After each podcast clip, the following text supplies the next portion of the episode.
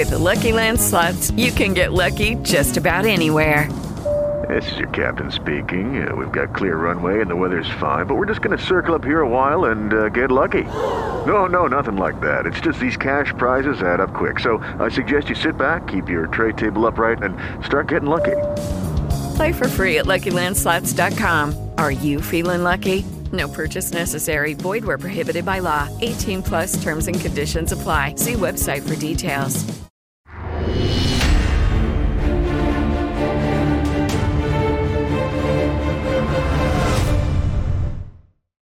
¿Qué es lo que está ocurriendo en Ucrania? Hay una invasión, hay una guerra, se avecina la tercera guerra mundial. Desde luego son muchas preguntas que se está realizando la población y para informarse hay muchos que cometen el error de ir a las televisiones, a las radios o a los periódicos, que son precisamente esos medios de propaganda que utilizan estas élites que se están haciendo de oro a costa de todo este circo al que hacía referencia Vicente en nuestra introducción de YouTube. Pues bien, nosotros aquí en Demos vamos a darte criterios para que comprendas lo que está ocurriendo en el este de Europa. Y para ello, como siempre, tenemos a dos invitados de lujo. José Papi, ¿qué tal? Muy buenas tardes. Muy buenas tardes, un gusto estar con vosotros esta semana, aunque sea sin imagen en estos momentos. Y también saludamos a Vicente Ferrer. Vicente, ¿qué tal? Muy buenas tardes.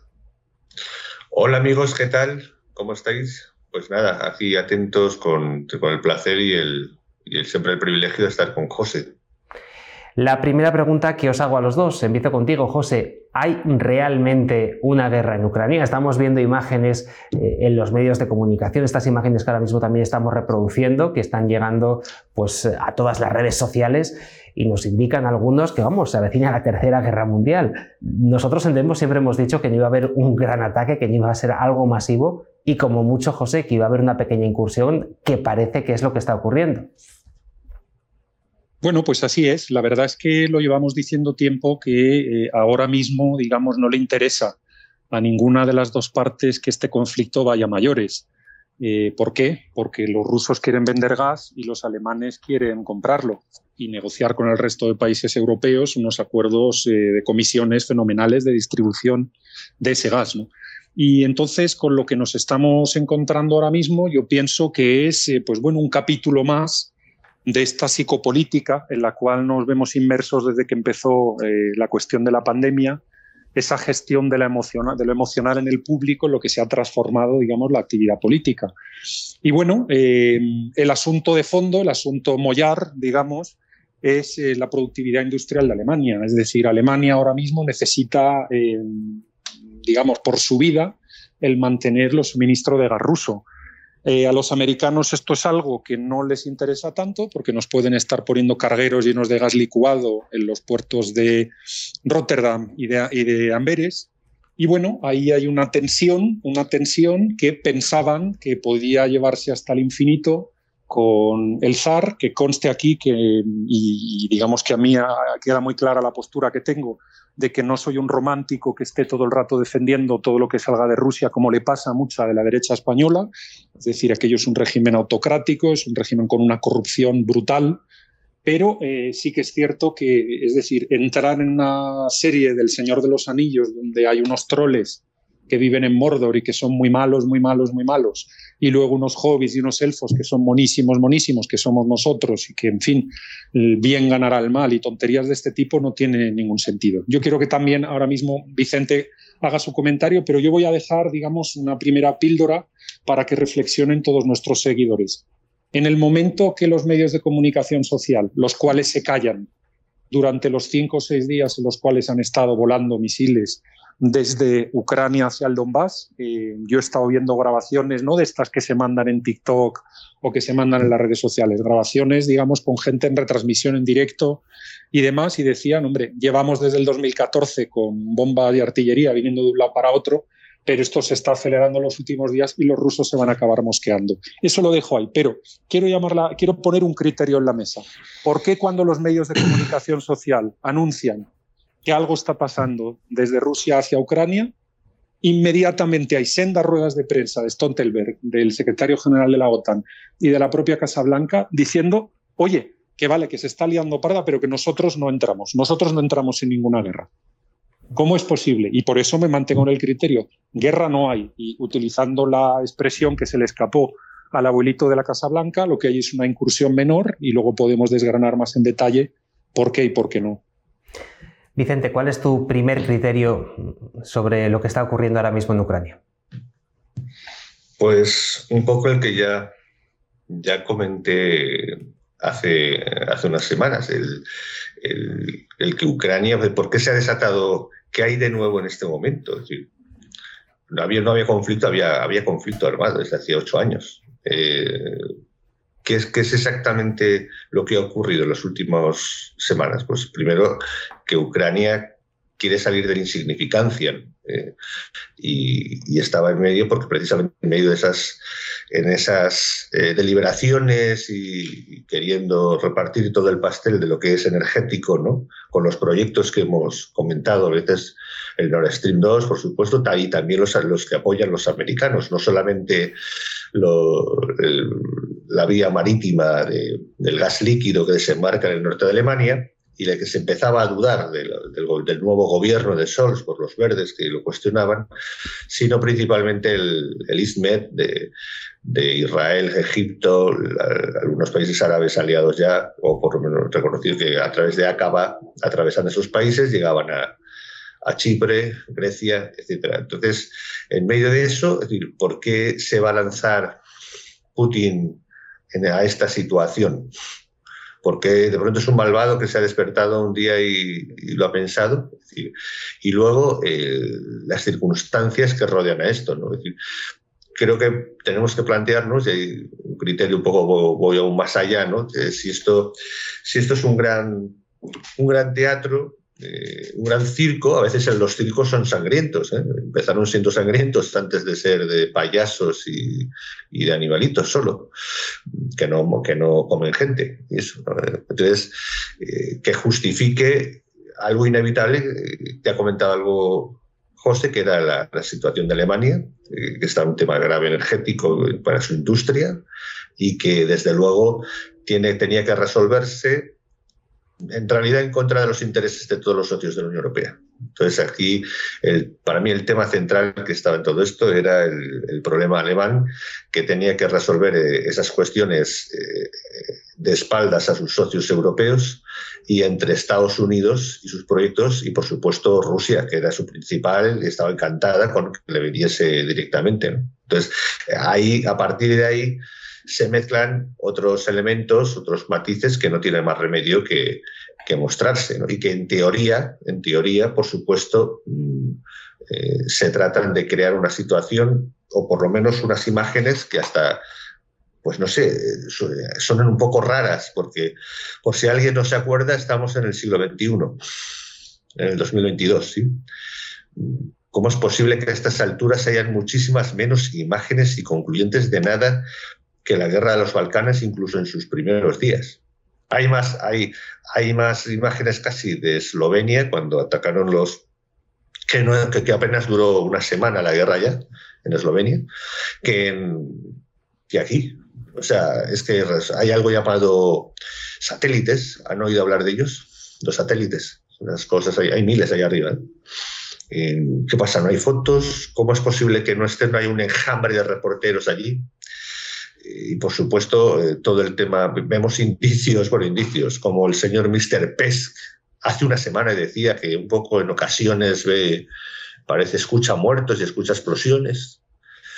Pues eh, una semana antes, a que le dar la, razón los medios, ¿cómo es posible que alguien de esa categoría, se supone, no se ha cesado en, en horas si no se corresponde a la realidad, que esté habiendo eh, intervención militares, conflictos, eh, acciones armadas. No tardar una semana en cumplirse lo que dijo Borrell. Pero qué clase de seriedad es esta, ¿no? Eh, es un montón de cosas que no tienen sentido. Y, por supuesto, el, el, que cuando llegan las sanciones, pues bueno, como se ha empezado a decir, pues pues eh, no están las cosas importantes, son las que pueden fastidiar de verdad. El tema del SWIFT, de los bancos, que puede jorobar realmente importante a toda a Rusia y, José, como me explicaba hace unos, el que todavía los rusos parece que están en otros países y no tienen ningún problema. No han sido expulsados, no ha habido orden de, que los visados son revocados y cosas así. Son cosas demasiado extrañas que solo invitan a pensar, aunque sé que esto vamos a quedar, pues no sé, también como, como los conspiranoicos del barrio, ¿verdad? Eh, pues que invitan a pensar que esto es un, un gran teatro, necesariamente, desgraciadamente sangriento, en la que lógicamente luego cada uno trata de apretar por su lado y, da esta situación. Ha sido curioso que incluso en algunos medios de comunicación, José, hayamos visto imágenes falsas de ese supuesto ataque masivo de Putin a Ucrania. Y de hecho, se han visto imágenes, explosiones que tuvieron lugar en el año 2015 en China. También se han visto explosiones de videojuegos. En fin, un poco siguiendo el hilo ¿no? de lo que estaba comentando Vicente, de que, bueno, sí que estamos viendo nosotros, hemos proyectado algunas imágenes, pero las imágenes que están llegando son imágenes en las que vemos cómo han destruido puntos militares, es decir, edificios militares, tanques. Eh, básicamente lo que parece que está haciendo Putin, José, es cargarse toda eh, la parte militar de, de Ucrania, entiendo que para evitar un ataque contra ellos. En efecto, sí, eso por lo menos es lo que ha declarado el Ministerio de Defensa ruso y bueno, aquí pues digamos me viene a la cabeza una frase que, hizo, que comentó Carl Smith al final de su vida. Todos nuestros seguidores, que son gente ducha en ciencia política, saben que Carl Smith decía aquello de que soberano es aquel que decide sobre el estado de excepción. Pero poca gente sabe que al final de su vida él dijo que le tenía determinada tirria al mundo de la radio y de la televisión en su día Imaginaros si hubiera conocido el Internet, Carl Smith. Pues Carl Smith dijo, dijo al final de su vida que soberano era aquel que decidía sobre las ondas del espacio. Y entonces aquí lo que nos estamos encontrando, digamos, es en esta psicopolítica de gestión de lo emocional, pues cómo es verdad que se está ahora mismo utilizando todo esto, utilizando todo esto para mandar un mensaje eh, probablemente de desestabilización y probablemente sea la excusa que se esté poniendo encima de la mesa para todas esas restricciones, eh, todo ese final del quantitative easing que tiene que producirse ya a lo largo de este año. Y digamos, esta es una excusa fenomenal. El COVID era una excusa fenomenal para no tomar la decisión durante dos años y ahora tenemos la excusa fenomenal para decir señoritos, os tengo que bajar las pensiones, os tengo que prohibir los créditos en el banco, tenemos que recortar los servicios públicos, pero de fondo, al final, nadie hable de los temas mollares. Es decir, tema mollar. Ahora mismo, Alemania, que es la que manda en el circo de la Unión Europea, eh, ahora mismo tiene un problema muy gordo. Tiene un problema muy gordo y ese problema hay que solucionarlo de aquí a junio o en Alemania se, se viene al suelo. Segundo, ahora mismo hay un conflicto de intereses entre los Estados Unidos de América y la Unión Europea. Y ese conflicto de intereses es claro y los norteamericanos no pueden ser nuestros socios en esto.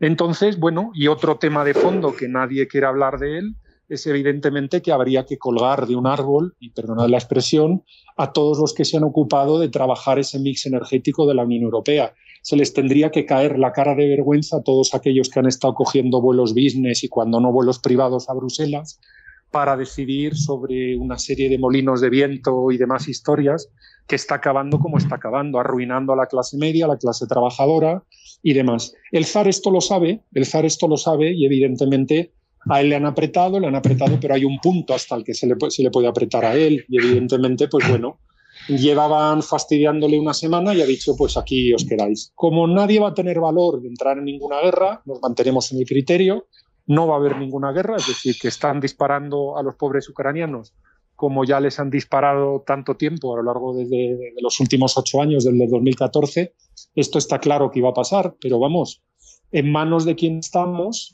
si lo único que logramos tener son declaraciones a la prensa y ruedas de prensa y notas de prensa y no sé qué. comparado esto con la fuerza que puede ejercer un país como Rusia, pues imagínense ustedes la, la diferencia. A los rusos no les interesa que esto se alargue, a los europeos les interesa todavía menos. Y yo creo, me estoy aventurando ahora mucho, que el teatro tiene que terminar en mayo-junio, creo que es la tercera o la cuarta vez que lo comento.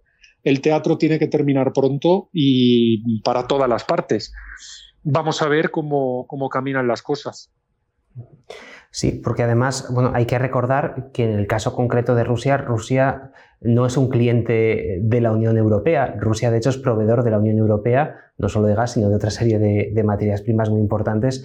y al final, eh, Vicente, a la Unión Europea le interesa llevarse bien con Rusia y hacer bueno, una serie de acuerdos económicos que nos hacen, como bien decía José, porque están los Estados Unidos ahí metiendo la zarpa para evitar que nos llevemos bien.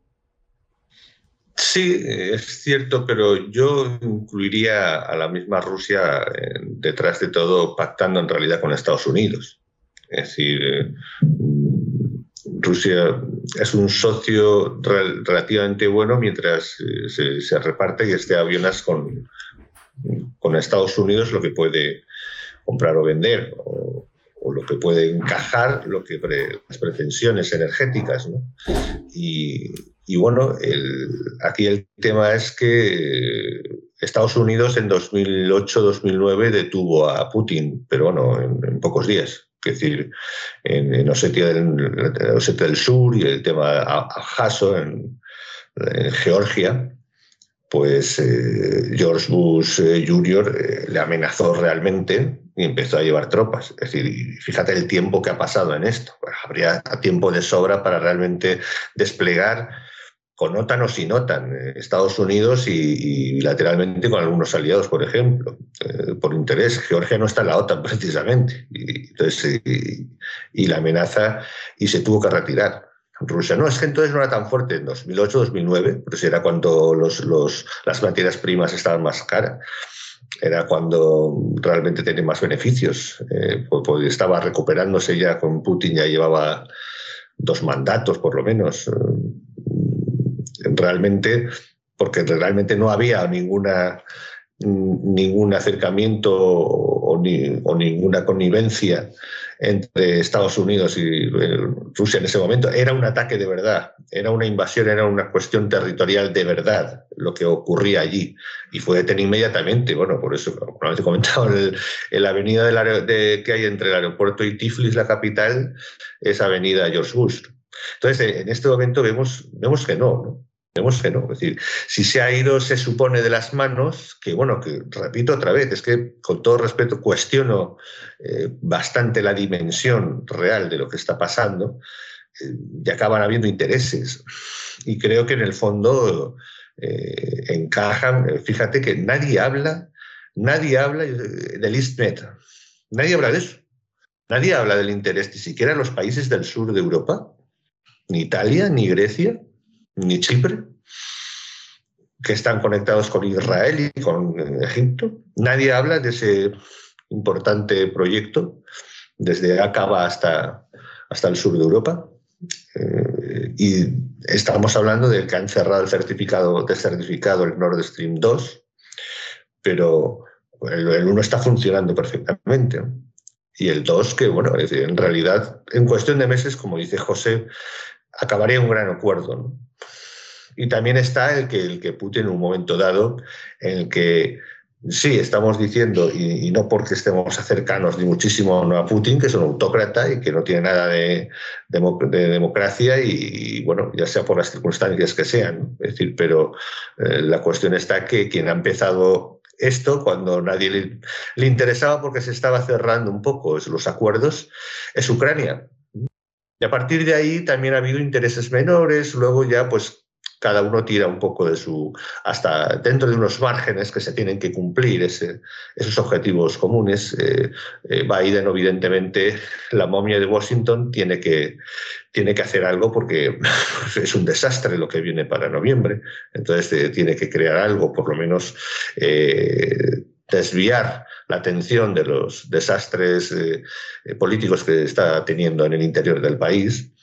Y, Putin, por supuesto, ya, metidos en esta situación en la que no se ha resuelto en, la tramoya, como parecía que se estaba resolviendo, oye, nosotros nos hemos enterado de la existencia del Nord Stream 1 y 2 apenas unos meses.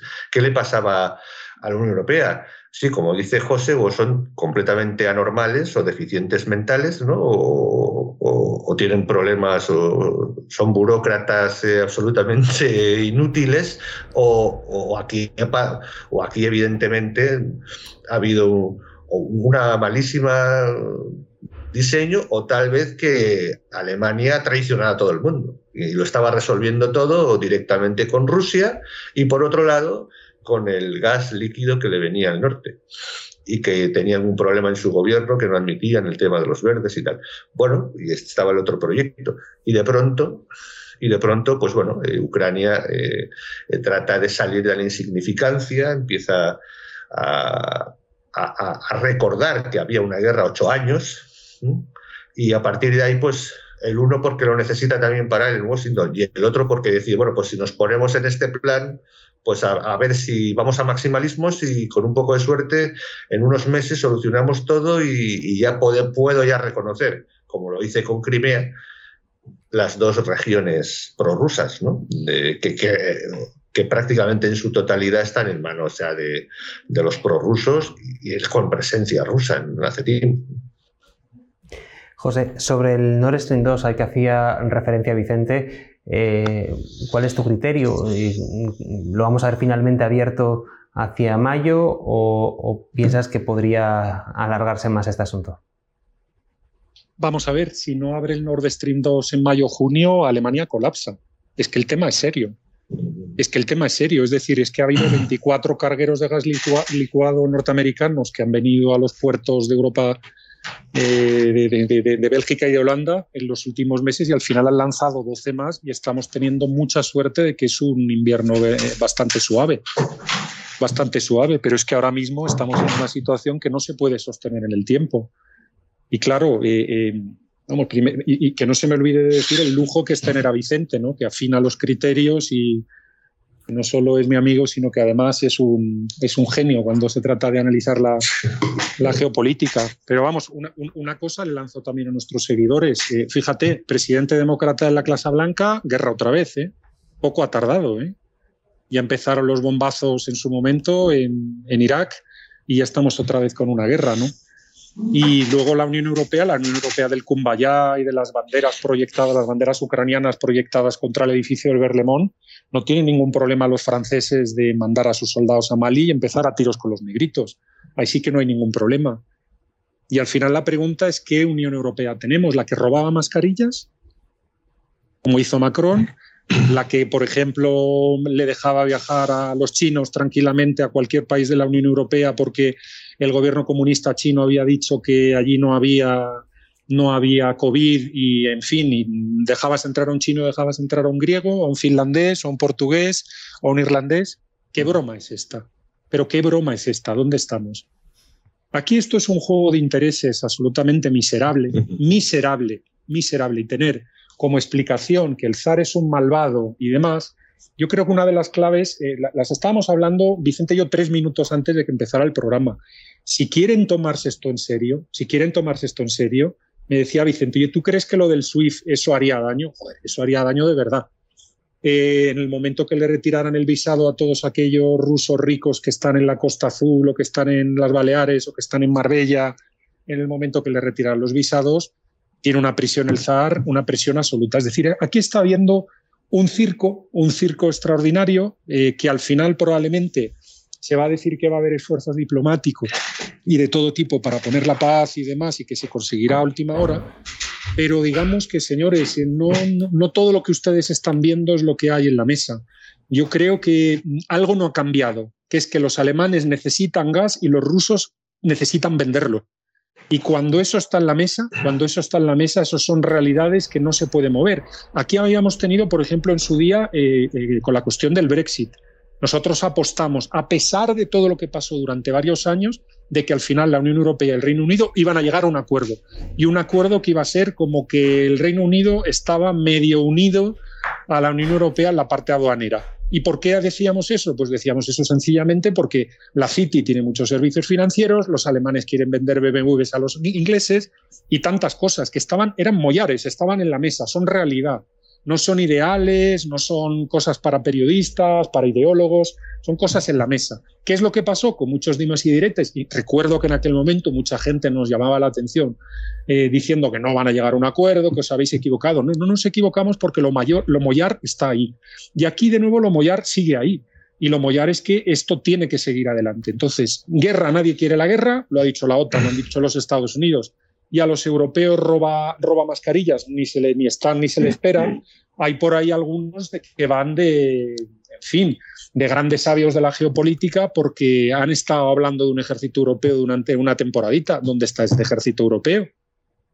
Ahora mismo se pueden mandar tranquilamente eh, eh, cuerpos especiales del ejército español, del ejército finlandés, del ejército alemán, del ejército francés, del ejército italiano. Tienen unas fuerzas de despliegue rápido que podrían estar dentro de cinco minutos. Cinco minutos es una manera de hablar.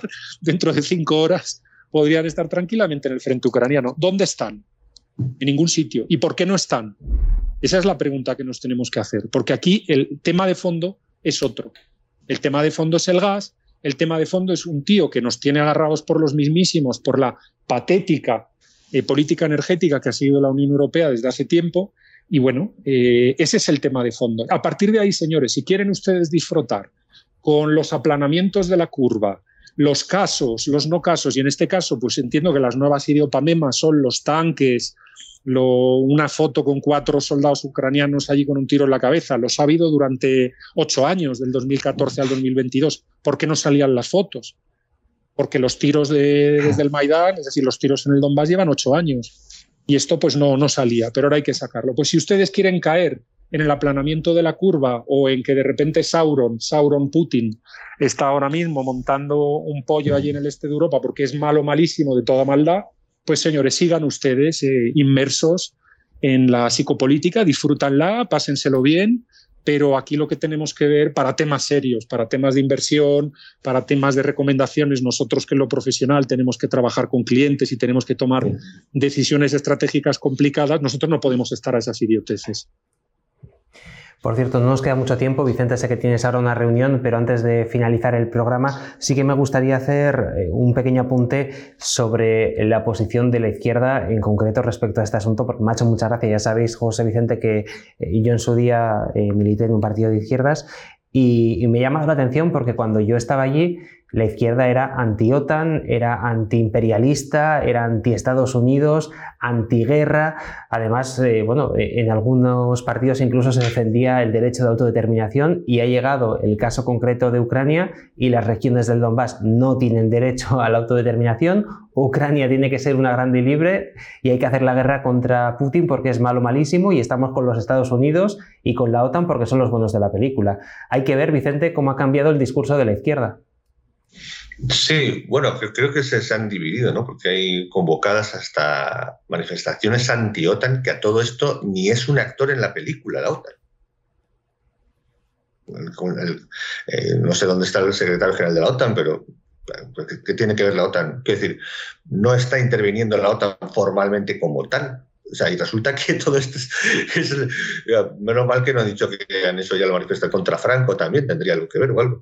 Mm, y efectivamente, lo que tú has dicho, claro, los que están más cerca del gobierno y no y, tienen problemas en cabalgar contradicciones, pero efectivamente, suscribo todo lo que ha dicho José, sobre todo lo que un poco los que estamos eh, aproximadamente el mismo gremio, ¿verdad?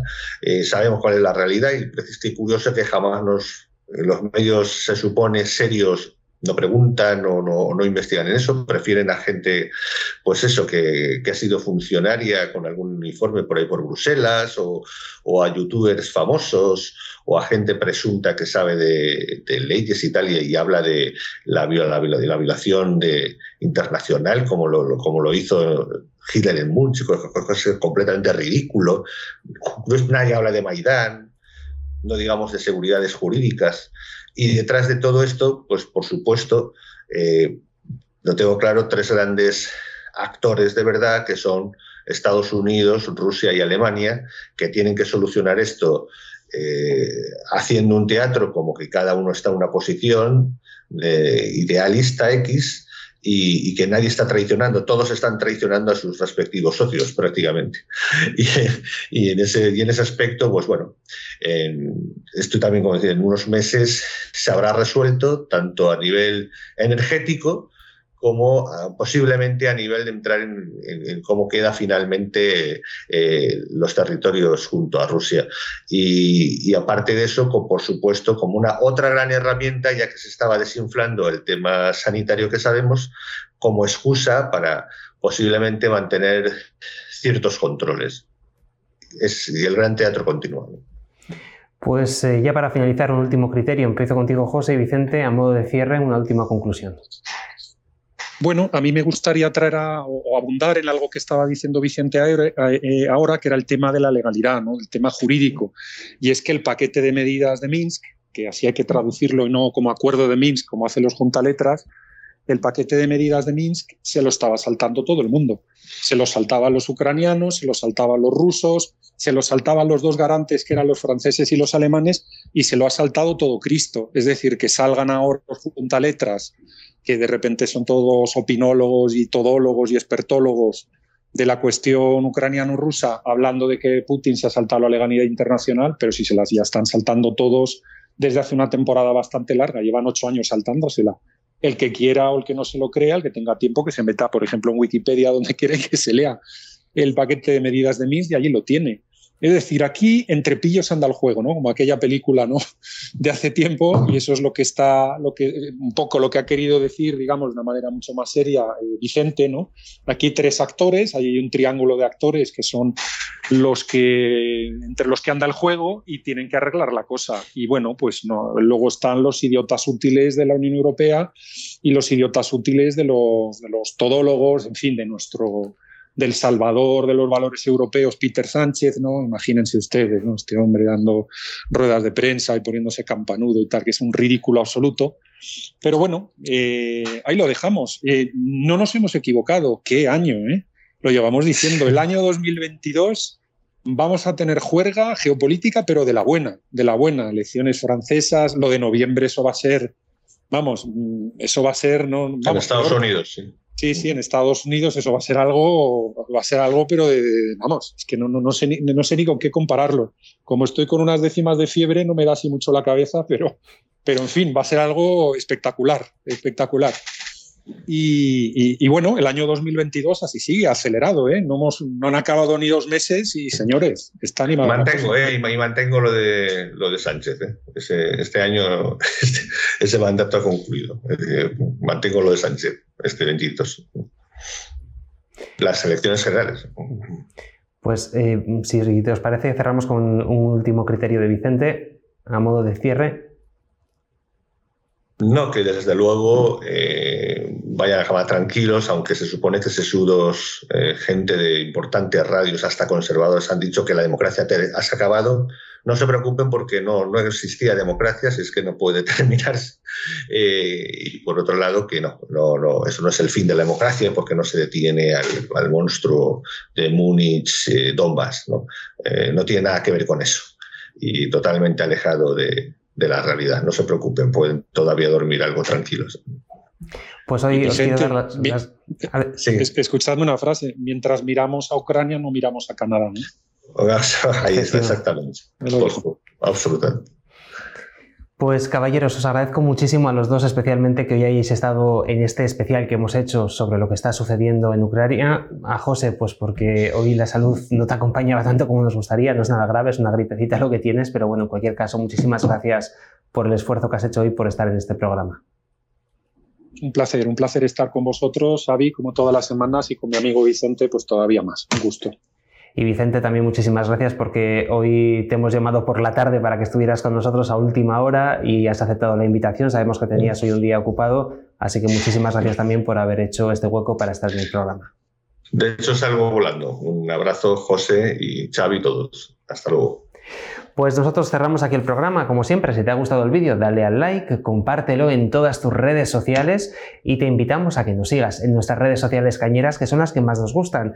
En nuestra propia página web, demoslibertad.com, en Odyssey, en BitChute, en Ramble y en Twitch. Ahí estamos, como siempre, todos los viernes hablando sin pelos en la lengua. Nosotros cerramos aquí el programa de hoy. Volvemos ya el próximo domingo con nuestro compañero Jesús Murciego y el Demos Caña. Y yo me despido de vosotros ya hasta la semana que viene, hasta el próximo jueves, que estaremos con Roberto Centeno analizando la situación económica del mundo mundial. Un abrazo. Hey guys, it is Ryan. I'm not sure if you know this about me, but I'm a bit of a fun fanatic when I can. I like to work, but I like fun too. It's a thing. And now the truth is out there. I can tell you about my favorite place to have fun Chumba Casino. They have hundreds of social casino style games to choose from, with new games released each week. You can play for free anytime, anywhere. And each day brings a new chance to collect daily bonuses. So join me in the fun. Sign up now at chumbacasino.com. No purchase necessary. Group. Void were prohibited by law. See terms and conditions. 18 plus.